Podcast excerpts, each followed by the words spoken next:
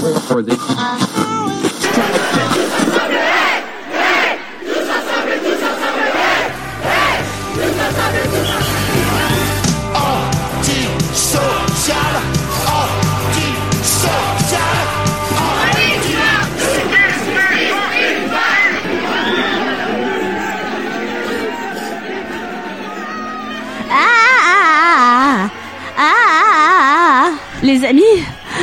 aujourd'hui, ça ne va pas du tout. J'ai des maux de tête intenses, l'œil vitreux. Je suis dans l'incapacité de me concentrer sur ce que me disent les gens car j'écoute des bêtises toute la journée. J'ai envie de vomir quand je vois certains visages. Et je chie en spray dès que je mets un pied au travail. Oui, comme quand tu as mangé dans un indien douteux à Montparnasse. Je crois que les signes sont clairs. Je l'ai attrapé. Oh mon Dieu, pourquoi? Pourquoi est-ce que ça m'arrive à moi? Pourtant c'est simple, je dois me rendre à l'évidence. J'ai attrapé la collégophobie. Oui, mesdames et messieurs, j'ai bien dit la collégophobie. Ne vous y trompez pas. Si j'ai été atteinte, c'est que beaucoup de gens ignorent l'avoir. Mais qu'est-ce que c'est que la, la collégophobie, me direz-vous? Eh bien, c'est simple. Prenez des collègues, un environnement stressant au travail, restructuration, fermeture d'entreprise, plans sociaux ou des supérieurs qui mettent beaucoup de pression. Et voilà On a trouvé l'environnement idéal pour le développement de la collégophobie. Attention, quand on l'attrape, il faut réagir vite, car la maladie peut atteindre plusieurs stades, jusqu'à une issue fatale. Tadam Bruit de tonnerre, etc., etc. Vous voyez la Ouais, scénographie, enfin, c'est dramaturgie intense. Stade 1. Ce que j'appelle le stade rougeur et démangeaison. Ça gratte. L'agacement commence à peine. On trouve que Maurice n'en fait qu'à sa tête, mais on se raisonne et on fait avec.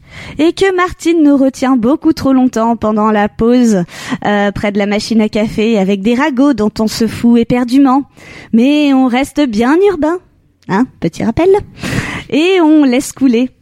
La gêne est légère, euh, tout comme les rougeurs et les démangeaisons. Stade 2. Non, pas l'émission de France 2. Stade appelé pustule et urticaire. Euh, on commence à rentrer dans le dur. À ce niveau-là, Maurice nous fait clairement chier. Hein, on commence même à lui répondre par de petites piques.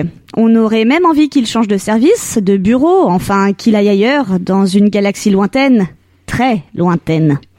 Martine, quant à elle, bah on a juste envie qu'elle s'ébouillante la bouche avec son café et que pendant sa quinte de tout et qu'elle perde connaissance par manque d'oxygène, voyez. On sait que c'est pas possible, mais on y croit. Tous les matins, à chaque fois. Stade 3. Stade dit petite vérole et cancer. Parce que à ce niveau-là, la colère et l'amertume nous rongent. Là, on a passé un cap. On ne peut plus les encadrer, Maurice et Martine. On rêve simplement qu'ils meurent dans d'atroces souffrances car les flammes de l'enfer seraient encore trop douces pour eux. On aimerait ne plus remettre les pieds au bureau, y poser une bombe, c'est selon. On aimerait tuer tous ses collègues, oui oui, tous. Car à ce stade, on ne fait plus la différence entre ceux qu'on aimait bien et ceux qu'on déteste. Mais quelles peuvent être les solutions avant un passage à l'acte malheureux, me dit vous? Car on le rappelle, c'est interdit de tuer ses collègues, même si ce sont des gigantesques cons. Ah bon? Pour le stade 1, un rougeur et des mangeaisons, je le rappelle, je préconise des vacances, deux ou trois semaines. Des week-ends aussi, bah oui, hein, faut prendre l'air, hein, ça peut casser la progression de la maladie.